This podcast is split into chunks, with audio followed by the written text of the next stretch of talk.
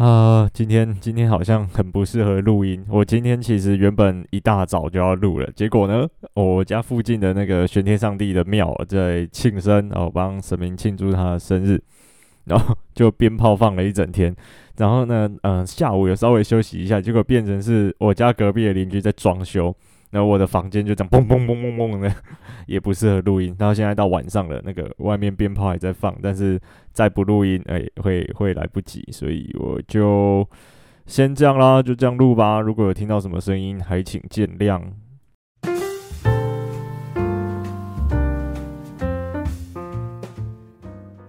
Hello，大家好，欢迎收听《登山者日志》，我是 y u s u。最近天气越来越热了。不知道什么时候，好像听说明礼拜一吧，明天会再稍微冷一点点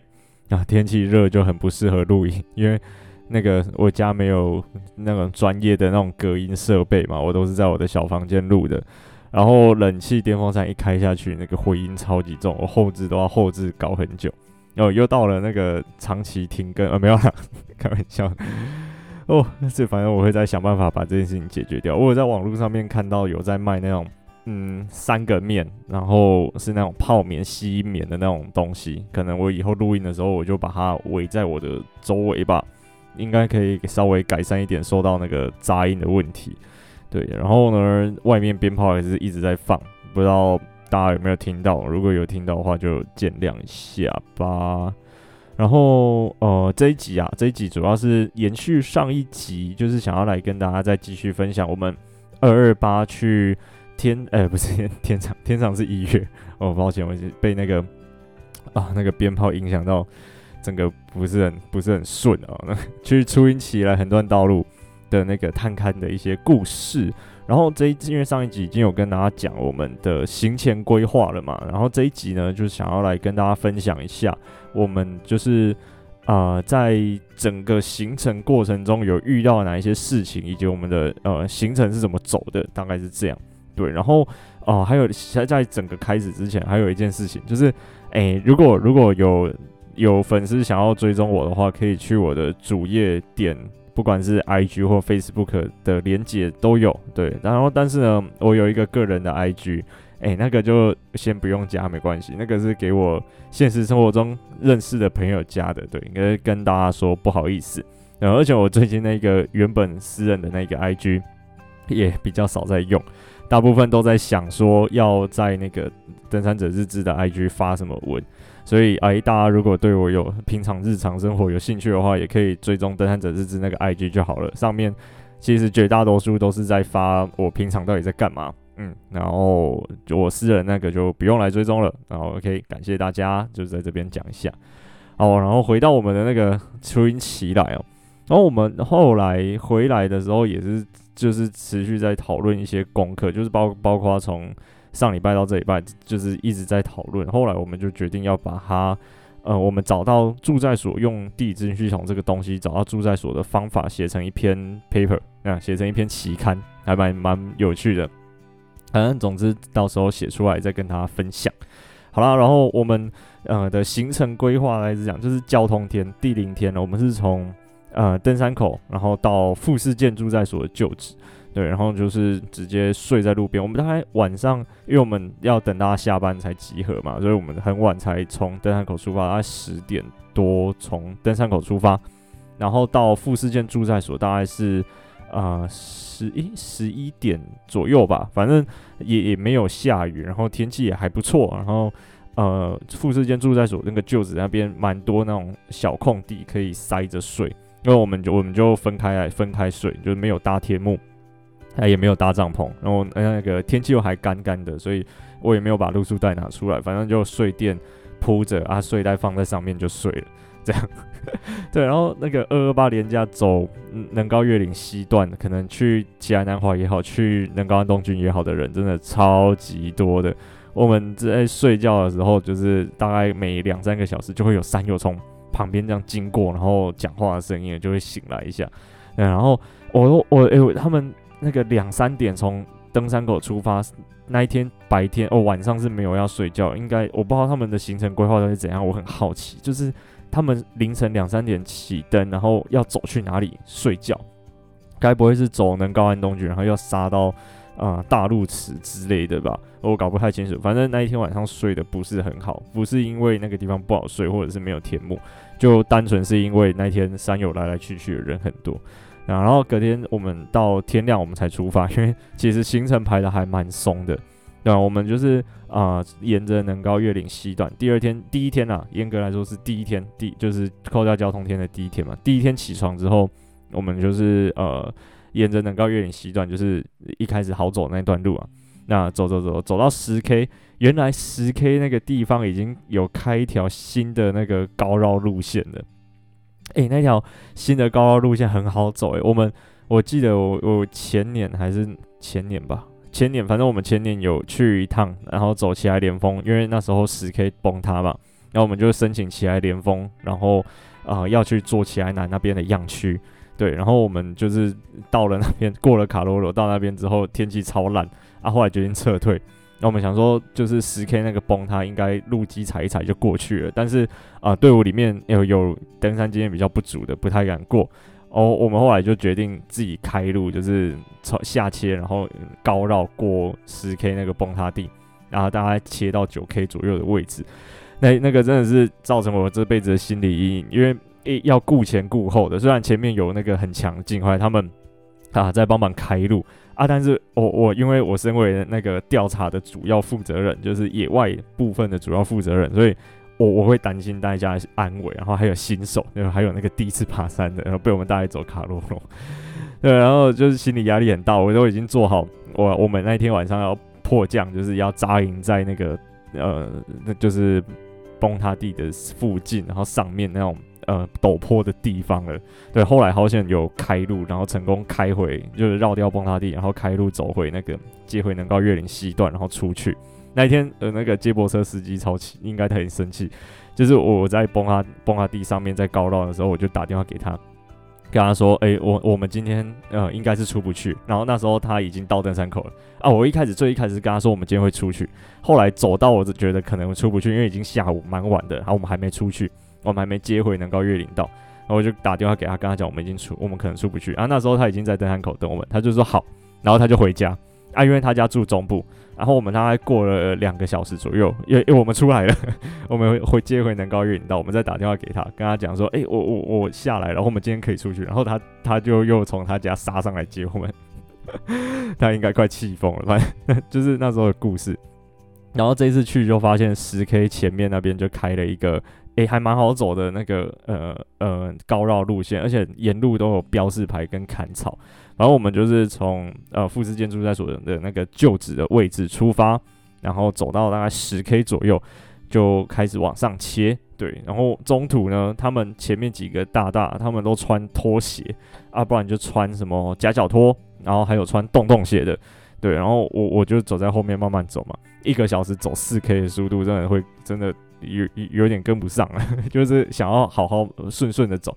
不想要走的那么喘。然后就看到他们穿着拖鞋，一直超车三友，一直超车山友，从第一队、第二队、第三队、第四队。我我走在后面，跟我另外一个同伴就是说，他们走这么快要干嘛？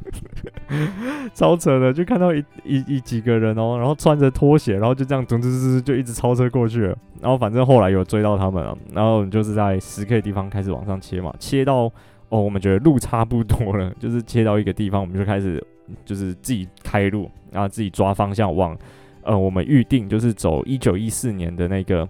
呃，那叫什么？哦，呃，泰鲁格讨伐战的道路的方位前进，这样子，就是我们就自己抓方向开路往上走，然后中间经过了森林，然后森林里面其实都可以看得到那时候的路基，就是会有那种之字形的转折，对，然后在呃深窟山附近就是出森林到草原这样，然后当然就是一直沿着深窟山，然后到奇莱南奇莱南峰的山腰侧。这样子一直一路接着接着过去，然后我不知道大家在爬奇莱南峰的时候，呃，有没有发现一件事情，就是呃，在过那个塔克金溪上，诶，还是塔啊塔罗湾溪，我每次都会讲错，过塔罗湾溪之后往上开始往上爬嘛，爬没多久会进到一个比较开阔的那个呃缓坡，就是宽冷的地方。那个宽冷啊，其实是有一阶一阶的，我不知道大家有没有看出来。就是如果很要很明显看的话，大概是在那个诶，我上一集好像有讲过，就是在呃往奇莱南峰，然后奇莱连峰跟天池的那个三岔路口的那个牌子那边，再往起来连峰的方向走，大概五十公尺左右，就是往呃南峰的方向看，就可以看到一阶一阶的地形。那个、我们后来回去对明信片，就是那里以前是他们泰鲁阁讨伐战日军驻扎的地点，就是他们在那边搭帐篷，然后他可能当做一个驻扎点吧，休息点这样子。对，所以那他们就把那边挖一节一节的比较好，去把帐篷搭平，那样比较好睡觉。然后我们就是呃这样子沿着一九一四年的那个啊讨伐路线，然后大致上就呃走到接到传统道路，就是奇莱南峰塔罗湾溪那个溪底那边。然后我们在那边取水，对，然后取完水之后呢，就是往奇埃里山的方向走。我们就是在奇埃里山的路上，呃，随便找一个地方睡了，对，就是睡在路中间。那反正晚上起来卡罗罗也没有什么人走，那呃，所以我们就直接睡。啊，那天晚上，呃，第一天晚上就是啊，我们大概第一天走了几个小时，我们大概三点多扎营了，也也不算扎营，就是三点多到睡觉的地方。对，然后然后早上六点半左右开始走。我们中间其实休息还蛮久的，因为就呃 耍废。然后那天的那个路程其实也不长，所以就中间呃这样走走停停，走走停停的。那我们啊、三点多到嘛，所以其实好像也还好，反正至少天气都还不错。然后呃也没有在天黑前才到睡觉的地方。对，然后那一天晚上我呃天气其实普通，然后。风蛮大的，有露水。我们一开始，我一开始也没有把天幕拿出来，就也是跟前一天第零天交通天晚上一样，就是睡垫铺着就睡了啊。但是呢，就是我的那个轻量化睡袋，我发现轻量化睡袋会有这个缺点，就是呃，它呃比较对比较容易受到那个潮湿的天气影响。然后膨不起来就会比较冷，就是它没有办法完全膨胀嘛，啊就没有办法有效制造那个呃隔离层、空气层，然后去蓄温、去保温这样。所以就是那天晚上露水很重的关系，睡到我整个睡袋都湿湿的。后来我晚上就是把起来啊，把我露宿袋套起来啊，在我头上撑雨伞，后来就是比较好睡，就是套起来之后比较不会湿嘛啊，露宿袋在里面也慢慢蒸干，就有膨起来。对，然后就比较好睡，睡到隔天早上，我们也是天亮才出发，也大概六点半左右吧，就是出发。六点半，我们呃，这是第几天？第二天，第二天出发之后啊，我们其实呃努力的要遵循古道的路线去走，因为其实我们看之前的文章跟记录，发现说古道啊，它不是沿着棱直直的往下切的，它其实是。之字形的呃腰绕下去的，就是这样也比较合理。因为日本他们在开古道的时候，其实对于坡度跟道路的宽度是非常有严格的规定的，所以其实也不太可能会呃直接沿着溪沟或者是沿着棱往下切，就会跟呃地图产生器上面看到的那个路径其实有一点点差距。对，我们一开始没有找到跟到古道。然后是后来就是过了一个溪沟之后，诶，发现就是记录，我们有找一些记录，记录里面有提到有猎人的水管是牵在古道侧，我们后来才发现，诶，有有看到水管，然后再往下走，诶，确实那个地方是有那个山壁坡坎开凿的那种痕迹，然后那个地方的路幅也符合那个古道的宽度，我们就确定这边这一段是古道。然后我们就一开跟的那一段古道，跟了一小段路之后，会到一个很大的岩壁的下方，超酷的，就是它那个古道啊，基本上就是呃在那个岩壁上开了一个 L 型的开口出来，然后就是走在那个岩壁边边这样，然后那个岩壁底下有很多呃猎人留下来的东西，像是呃兽夹，然后呃帆布跟棉被，就是以前那种很厚重的。大睡袋很像棉被那种化纤睡袋，对，然后就是，但但是它看起来已经很久很久很久没有来了，对，就是已经是一个废弃的状态。后来就我们就继续往前走嘛，啊，后来走着走走着走着，因为我们一其实后有几段我们找不到那个古道的转折点，所以有跟丢过，对，但是后来就是大概抓方位跟棱线的方向，我们就是往棱线下去切一点点之后，又会切回古道上面。对，那一天的开始就是这样，就是，呃，在那一片坡上面，就是那一段那一段棱上面转啊，如尽量的去完整的跟到古道的路线，然后后来就是呃有经过了福竹桥，我们就是看到记录里面的那个福竹桥，哎，还那个浮竹桥还蛮完整的，就是呃整个。堆石叠石都还蛮漂亮的，而且会保存得很好。不过有一些树啊，就是小树长在那个呃浮竹桥上面，有把一些石头顶开。对，我们就是稍微把那个草清一清，然后呃有一些小枝啊弄一弄，这样子让那个浮竹桥尽量保存得完整一点，可以再留久一点，不会那么快被大自然收回去。因为那个那个整个完整性都很高，看起来很漂亮。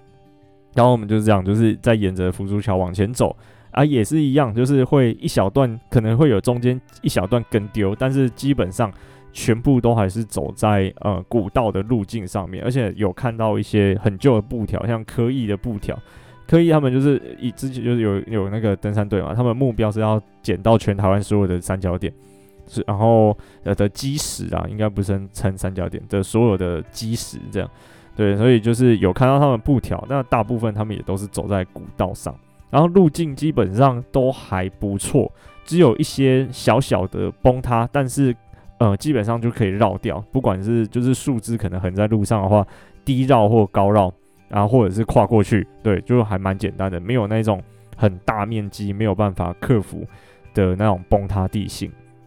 对，然后这样找找找找找，我们到了就是。呃，大概莲袋山附近，连带山呃的小圆山头，就是杨南俊老师描述的两千九的小山头附近，再往前一点点，我们就开始想说，呃，要从哪里去找连带山住在所。后来是就是同行的另外一个伙伴，他就在休息的时候就觉得，哎、这个地方看起来有路往下，对，就是差不多也到我们快要预定下切点了，对。然后他就说，这个地方看起来有路往下。然后我们就想说，诶，那就试试看，因为其实也快到了。那我们距离我们原本目目标预定下背包往下切的地方，大概只差呃，可能不到不到两百公尺吧。对，就是真的很近的一段距离，所以我们就想说，我们就先从这个地方下探下去。对，然后就一直切，一直切，切切切切切，中间就经过了还蛮多那种巨木的，然后呃，就是一直切下去。之后呢，就看到一个很大的平台在前面，然后我们一开始就前面就在开玩笑，看到一些小小的那种平台，我们就说，哎、那个地方很平诶、感觉很适合盖住在所。然后再往下一点，哎、这个地方也感觉很适合，对，就这样。然后后来就看到远前方哦，就是突然有一个很平、很大片的那个，很平台平台在那边，我们就觉得说，另外一个我们那个景环就是说要盖住在所，也要盖在那里，然后我们就下切。切下去之后，我们就是往回看，就是往回看坡的方向，发现有驳坎，我们就超级兴奋的开始大大吼大叫，兴奋到一直乱叫。然后就是超兴奋啊，因为我们确实就是按照了呃宫本身的描述，然后去找到连带山住在所。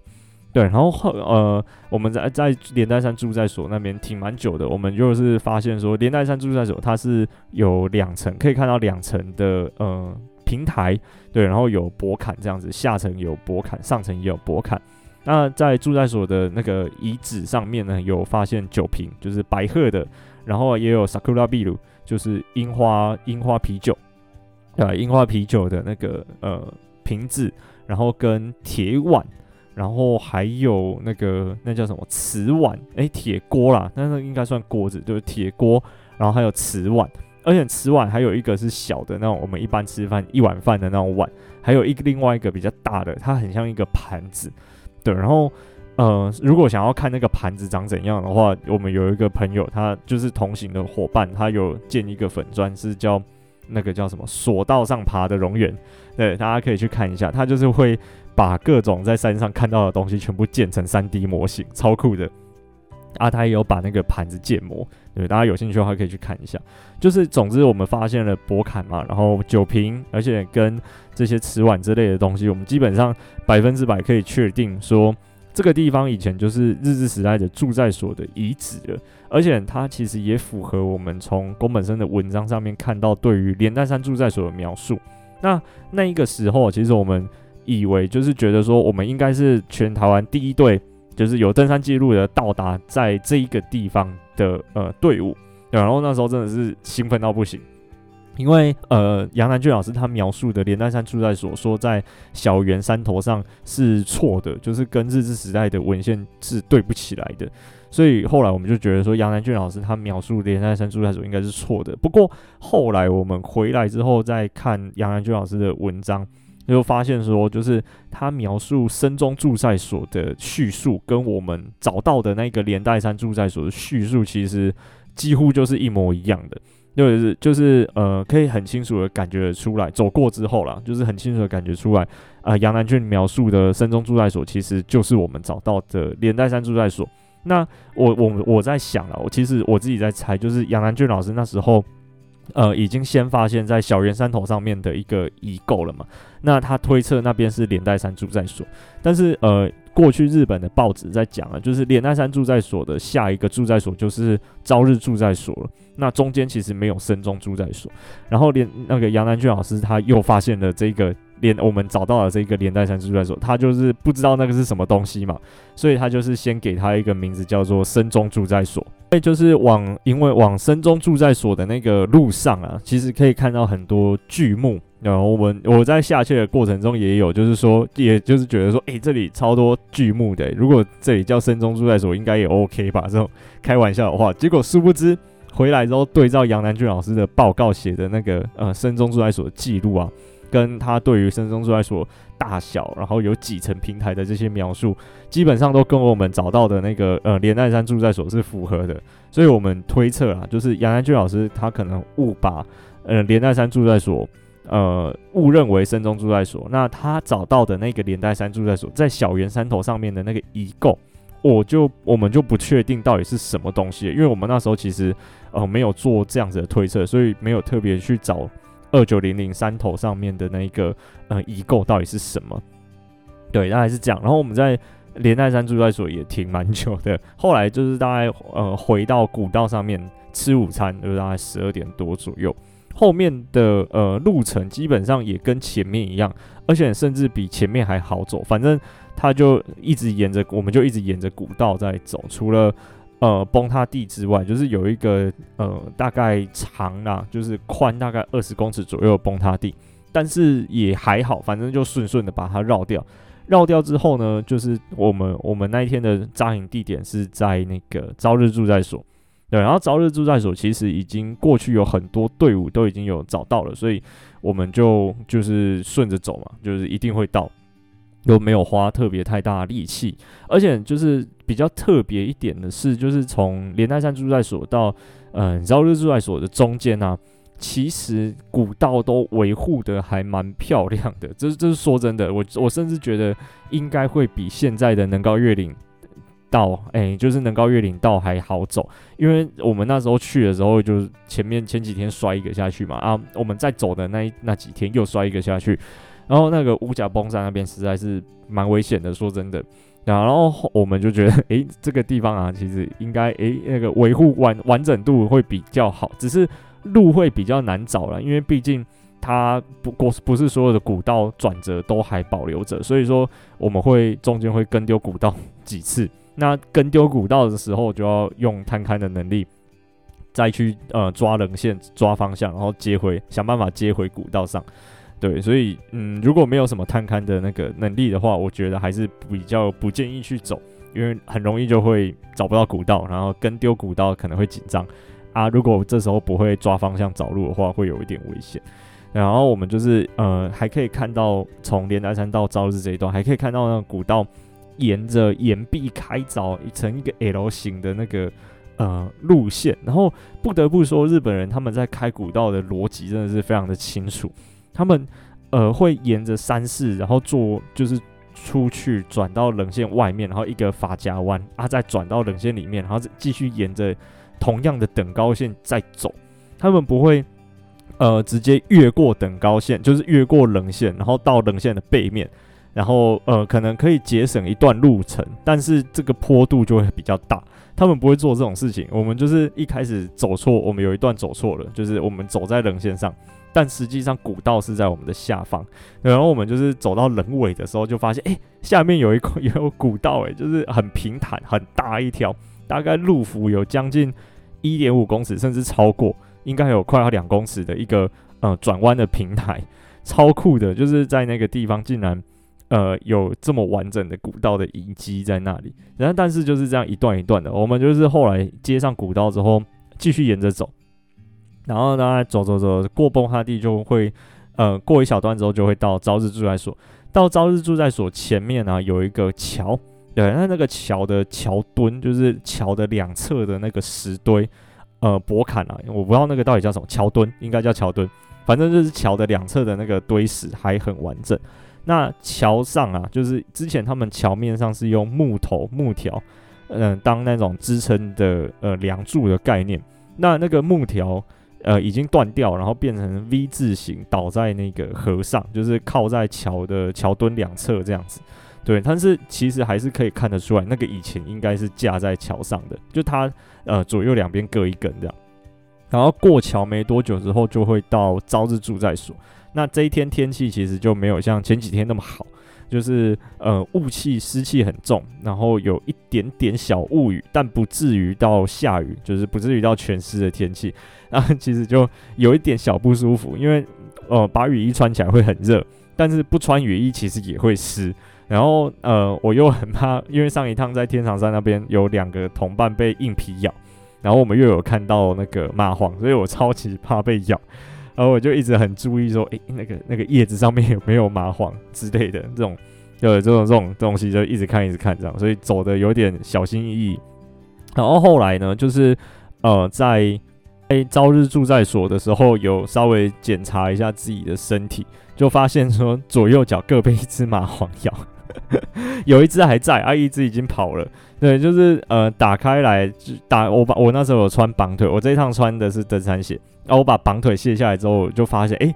我的那个前面为什么有血迹？我想说奇怪，到底是发生什么事情？啊，后来就是呃，在把裤子拉起来之后，发现就是膝盖那边有一滩血嘛。然后呃，我就就是先用棉棒什么的清干净，我又发现，哎，没有伤口，哎，只有一个小圆点。然后后来就是说啊，应该是蚂蟥咬的，反正就拿贴布把它贴起来。然后另外一脚呢，就发现蚂蟥正在上面，然后我就戳它几下，它就掉了，应该已经也已经吃很饱。然后就是这样子把伤口处理一下就好了，就当捐血吧。对啊，就是这样。然后朝日住在所那边，嗯，平台也很大，但是我们只有看到一层薄坎。那呃，住在所上面有一些艾子，就是以前拉电报线或电线用来绝缘的那个艾子，然后还有清酒瓶，一样有清酒瓶，而且那边朝日驻在所的百鹤酒瓶更完整，然后更漂亮，甚至还有看到啊、还有那个瓶盖还在的，就是它的那个瓶盖啊，很像现在有一些呃咖啡店或者是餐厅，他们会有那种水瓶嘛，然后会有一个塞子，然后有一个两边各有一个铁铁铁丝嘛，还是什么，反正就是。会有一个机构把它呃压住，然后可以拉开之后挂在旁边的那个东西，对不对？就是它都还留着，它还蛮漂亮的。我们就那一天晚上就在那边睡觉扎营，然后这一天就要把天幕拉出来了。我们行程已经如果把第零天也算进去的话，已经第三个晚上，终于把天幕拉出来用。然后我那天也是啊、测试了一下我新的那一个个人天幕，诶，还不错，算满意。不过就是可能是我。搭得太高，或者登山杖拉得太长等等的原因，就是我觉得我的门口的那一个面啊，就是它有拉链可以进出的那一那一面的离地高度其实是有一点点高的，所以就是如果天气不好的话，雨可能会灌进来，我可能下一次搭的时候要再调整看看。对，然后不过它有出另外一个配件，是这个天幕的内帐，就是一般这种这种自立呃非自立帐的个人天幕。它如果要做成帐篷的话，都是单层帐，就是它是在呃天幕的边边缝蚊帐，然后会垂到地面。但是呢，它的天花板基本上都还只是天幕而已。这种天幕其实蛮容易会反潮的。那我那一顶如果它有搭一个另外一个内帐的话，其实就比较没有那么容易反潮。不过如果再搭那个内帐的话，基本上就有一点点呃不是没有违反轻量化的那个想法了嘛。对，所以。到时候可能再看看，如果天气很恶劣的话，或者是呃有什么有什么，我还在想到底会有什么状况要适合去买那个内脏。反正暂时先没有，暂时可能就还是先睡这个个人天幕就好。然后我睡的这一晚是还蛮舒服的，而且我个人那个个人天幕虽然稍微比较重了，就是跟 Z Pack 比起来，或者是跟其他的呃牌子比起来稍微重了一点点，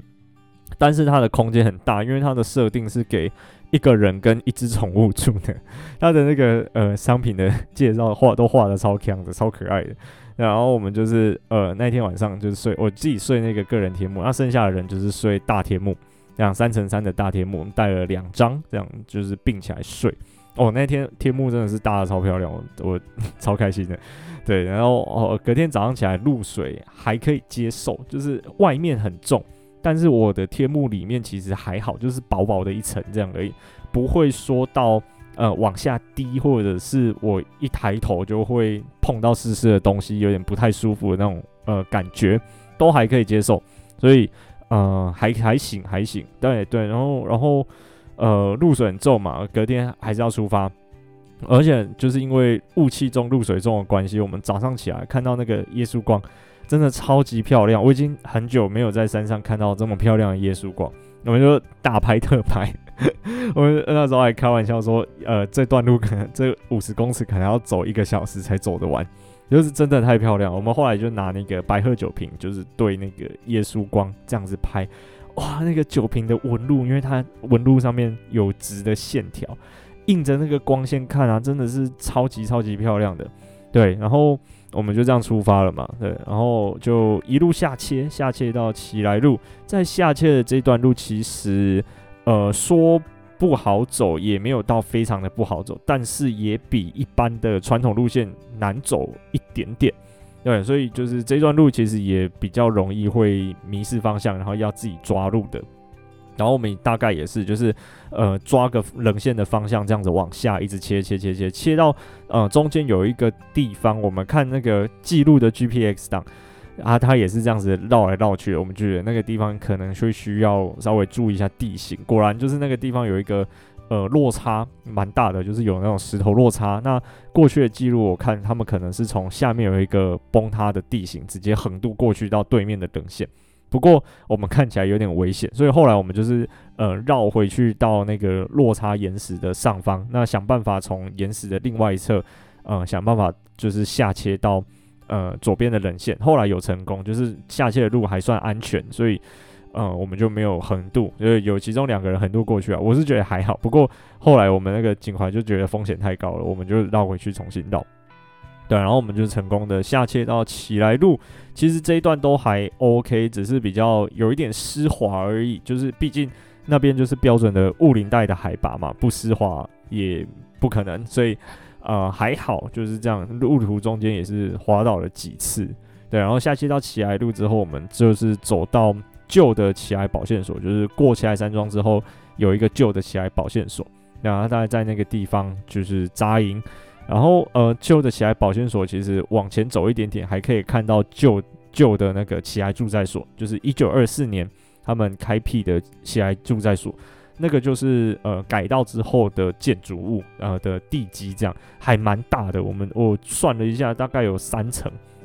而且每一层的那个面积都很大，然后还有水塔，对，很酷。然后我们在那个地方扎营过了一个晚上嘛，然后隔天就是直接就是走奇莱路，然后回到呃天长隧道附近，对，然后我们就是开始找目标的那个棱线上切去找奇莱西住在所。而这个奇莱西住在所，它就是呃一九一八年它开辟的那个旧的奇能高越岭道，就是初音奇莱这一段它的住在所，它就不是新的一九二四年的奇莱驻在所，对，就是它是旧的叫做奇莱西住在所。然后我们其实上切到目标的海拔之后啊，有一点不太确定，因为其实在目标海拔那边有看到二到三层平台，而且其实平台不小。但是呢，因为我们在呃到达平台之前有看到另外一个平台，就是还没到目标海拔之前有一个平台，那那个平台上面全部都是猎人的东西，就是现代化的，比如说蓝白帆布，然后呃民国时代的酒瓶等等的，就是然后还有什么废弃的水管啊等等。我们所以我们到目标海拔之后看到那两三层平台，其实一开始呃是抱怀疑态度的，因为其实平台上也都散落着猎人的东西。然后是后来，就是我们有找到啊路基，就是前面讲那个辅助桥，它会呃把如果路面不平的话，它会叠死，然后把那个路面叠平嘛。然后我们一开始先找到那个呃路基，然后再呃遗址上面也有找到日本的酒瓶，然后也有找到铁炮风吕。那个铁炮风吕超好笑的，就是。呃，简单来讲，它就是烧热水澡的东西。大家不知道有没有吃过那种有烟囱的火锅？其实那个原理跟那个有一点点像，还蛮蛮有趣的。然后我们就是找到铁炮风吕的那个应该是烟囱的东西，然后跟它的底座这样。对，然后我们找到这个东西之后，就大致上可以呃推测，大概有呃可能七八十 percent 的呃信心，就是觉得说，诶，这个地方可能就是以前的奇莱西住在所，因为。它其实跟文献宫宫本身描述的呃距离，然后跟一些海拔全部都是符合的，只不过就是还缺了一个东西叫做博坎，我们就一直觉得很奇怪，为什么这个我们找到的奇莱西住在所它没有博坎？而我们就是也是后来就是在四处找四处找这样，后来是在呃第一最上层平台的下方。有发现驳坎的痕迹，但是它大部分都被土埋住了。后我们是后来就是呃把它它它一些土清一清之后，还有一些上面附附着的一些草清掉之后，才发现哎、对，它确实是驳坎，而且一直延伸到后面有那个驳坎转弯的交界处，所以呃我们就是可以非常肯定的说，那边就是奇莱西住在所的遗址。那为什么那个驳坎会不见？后来我们就是观察，在那一片坡地上的土石其实算蛮松软的。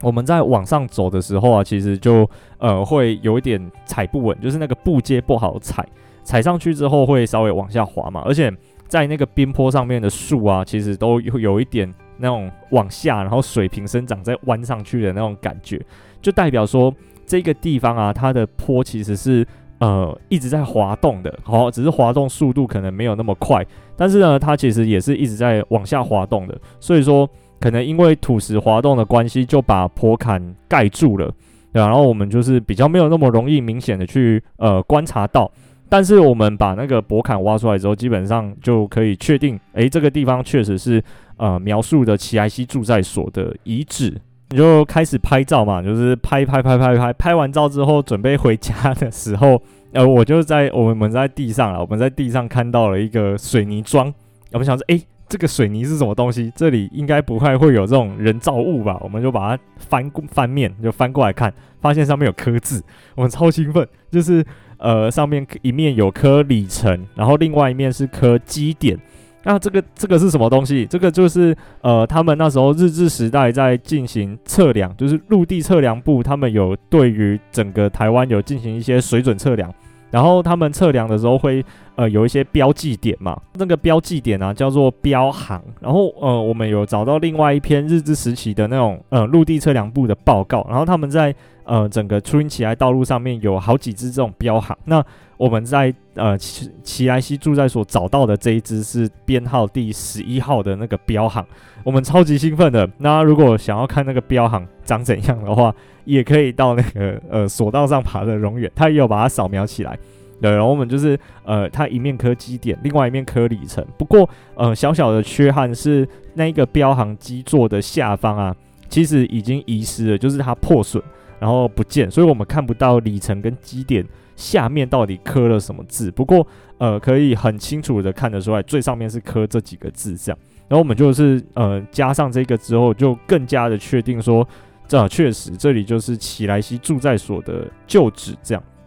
然后我们就是带着诶满足的心情，因为毕竟这一趟的任务都有完成嘛，就带着这满足的心情，然后回到奇海路跟天长隧道。就就就这趟的行程就基本上算完美的呃完成任务了，对，就是我们可能找到了正确，就是确定了正确连带山住在所的位置，嗯、算是对过去的报告进行勘误嘛，因为呃杨南俊老师他报告里面描述连带山住在所的位置其实是错的，那更有可能是呃杨南俊老师描述的深中驻在所，那我们其实后来回来的时候还有在查到底有没有深中驻在所这个地方。我们就去翻了花莲港厅的报纸，然后呃，去查了一下，因为以前的报纸都写一些很无聊的东西。诶，我我上一集好像也有讲，对，然后就是呃，看看查到说，其实连带山住在所下一个住在所就是朝日住在所了，中间其实没有深中驻在所这样子的配置。然后呃，深中这个东西啊，它实际上呃，确实有一个地方叫深中分遣所，它就是比驻在所再小一点点的呃一个层级的那种单位，对，然后它其实是在现在的光复乡的那个附近。对，所以就就是说，呃，其实能高月岭道上应该是没有深中驻在所的存在。然后杨南俊老师那时候应该就是呃误认了，就是就确确把呃连带山驻在所当成是深中住在所。然后另外一个是奇莱溪驻在所，其实杨南俊老师的报告里面没有很详细的描述。对，他只说哦，东段还有奇莱溪驻在所，然后叭叭叭这样，然后他没有实际上去做呃走到这个地方，所以我们就是算呃有记录的第一个走到的。不过我们到的时候也有蛮多猎人的痕迹，所以嗯，过去猎人其实一直都有在使用这个地方，然后那个地方的旁边也有水源，所以呃意义上来说不算是第一个到的，只是有记录的算第一个这样。也就是对，算对于就整个能高越岭道的探勘，跟他旧道一九一八年旧道的一个拼图，算呃稍微完成了一小块。不过回来之后啊，就是又有更多乱七八糟的问题，像是，诶、那杨南俊老师在二九零零山头发现的那个莲台山驻在所到底是什么东西？那这个可能还要再去走一次才可以呃比较清楚的知道。然后另外一个是就是说。呃，在奇莱西驻在所之后啊，还有天长山驻在所，然后还有万两林驻在所，然后曲水等等，就是还有好几个驻在所，其实都还在呃，目前就是在天长隧道，然后一直到磐石保线所前这一段，就是还可能还有保留着的地方。对，然后我们就想说，诶，那这些驻在所还也还没有被找到。所以，我们就是呃预计啦，下一次要再去，就是把哦这一次没有找到，然后有缺漏，甚至可能还有疑问的这些住在所呢，把它找一找。对，希望呢可以顺利的在嗯、把能高越岭旧道这一段呃之过去可能有一些疏漏的地方去把它拼起来。因为其实过去他们要去找这些古道啊，他们很辛苦，因为。没有那么多的资讯，资讯没有那么发达，所以说他们可能只能透过书本或者是呃，甚至一些纸本的记录，才有办法去呃定定或者是去规划整个探踏勘的探勘的行程。不过我们现在很方便，因为我们现在像有呃很多网络资源，甚至呃图书馆几乎都有把过去的。报纸去做数化跟扫描，所以我们其实很容易的可以从过去的这些资料啊，去嗯、查说，诶，那日治时代他们的报纸对于整条路线的描述是怎么样，然后有哪一些呃线索可以让我们去依循去追寻，然后成为我们探勘的重要的参考。而且其实很重要的另外一个是呃地理资讯系统它的发达，我们现在在家其实就可以去。用呃高层数值模型去算说免费的资料去算说呃从哪一个地方可以看到哪一个地方，然后甚至等高线等等的都是可以用高层数值模型去算出来，然后哪一个地方有河流，哪一个地方呃有山谷等等，都会比以前是手绘地图时代还来得更精准跟更清楚。然后还有还有卫星云图，就是不是卫星云图，卫星图啦，就是正色影像嘛，也有更发达的免费图资出来，所以就是也可以通从正色影像去判断说，诶，这个地方是不是有崩塌，然后或者是这个地方是裸露地，然后这个地方可能有一些呃平台等等的，就是可以透过这些呃地理资讯系统的资料来去做更深入的判断。就跟呃景怀他有发一篇文章所说的，就是我们其实可以在这个时代，然后去针对过去，然后对于这种古道的研究，或者是历史人文遗迹的研究，去做一个呃重新的审视，或者是呃再去重新探勘过一次。因为其实我们这一次发现呢、就是过去的资料其实有多少了，都会有一点点的疏漏，或者是呃错误。所以，如果我们可以用这些进步的、比较进步的技术，然后来去重新对台湾的这些人文史迹做探勘，或许还会有很多新的发现。那这个可能也是我们未来会再更努力的目标。对，大概是这样子。所以，呃，就是整个天长的行程大概就这样。对，然后不知道大家有没有什么问题？如果有什么问题的话，可以到我的 i i g 跟 Facebook 跟我讲。我不知道讲的够不够深入，诶，就是大家不知道有没有听懂。然后我们其实那时候啊，站站在那个住在所的时候，真的感动到不行，就是觉得说，诶，这个地方啊，其实经历了呃一百多年，然后又重新哦有人，然后站在这个地方，然后又重新被人类看见，就是被我们看见。那那一份心情其实非常非常的激动，然后也觉得说，呃，这样子的呃探勘啊是很有意义的，对于了解这一片土地的历史啊是很有价值的，所以。嗯，心里其实蛮蛮激动的，也蛮多情绪的。然后我我如果想要看图片跟完整的文章的话，我在我的部落格已经有写了一篇完整的文章，就是从头到尾都有。当然，然后那天就是这个文章被分享到靠北登山大小事，然后我就吓到，我想说，哎、我是哪一篇文章被分享到靠北登山大小事？那个通知一跳出来，我就吓一下，赶快点进去看。哦，好险，好险是好的。很怕就是说错话还是怎样，然后被分享到靠北登山大小事上面，然后被大家嘴，对，然后就是点进去看，哇，好险好险，是是好的，然后他他们说好文推推这样，对，大家有兴趣的话可以去我的部落格再看一下，我有部落格，哎，想不到吧？只是很少在更新，有兴趣的话可以上去看看。好啦，就这样，我是尤叔叔，我们下次再见啦，拜拜。